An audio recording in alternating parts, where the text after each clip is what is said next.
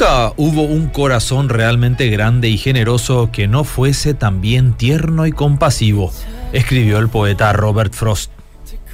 Acabamos de celebrar la Navidad. Hoy muchos han vuelto a sus labores cotidianas y quizás aquella sensación festiva no esté ya más presente. ¿Habremos dado el enfoque correcto a esta fecha que por eso el sentir del día de hoy es tan diferente al de ayer?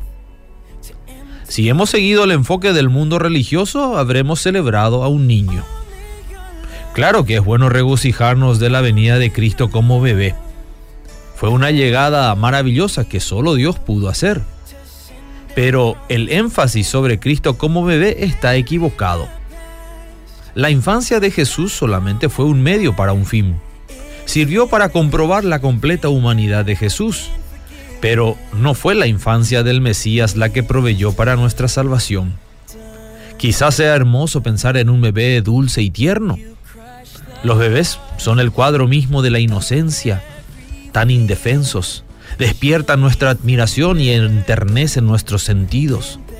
Sin embargo, no deberíamos reducir al Cristo exaltado del cielo a un bebé perpetuo en nuestras vidas.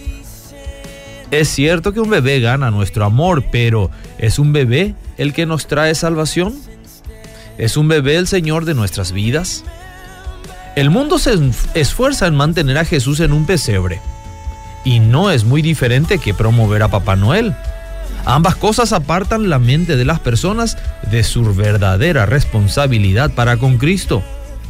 Ambos sirven como ídolos para quitar nuestro enfoque de Dios. No es la ternura que produce un niño la que nos salva, va mucho más allá. El nacimiento de Jesús fue el inicio.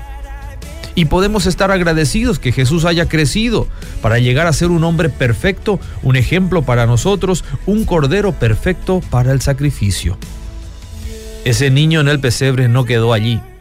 Creció y fue voluntariamente a la cruz para conquistar la muerte y darnos salvación. Hoy está sentado a la diestra de Dios Padre y desde allí espera el momento indicado para regresar, no como un bebé, sino como el Rey de Reyes que es y Señor de Señores. Llamará a los suyos y no podemos habernos quedado en la adoración de un bebé indefenso. No, para nada. Es el tiempo para reconocer la salvación que solo Jesús nos puede dar y recibirla para vida eterna. Mi querido amigo, mi querida amiga, no te quedes buscando en un establo un bebé. Que eso sea solo el comienzo.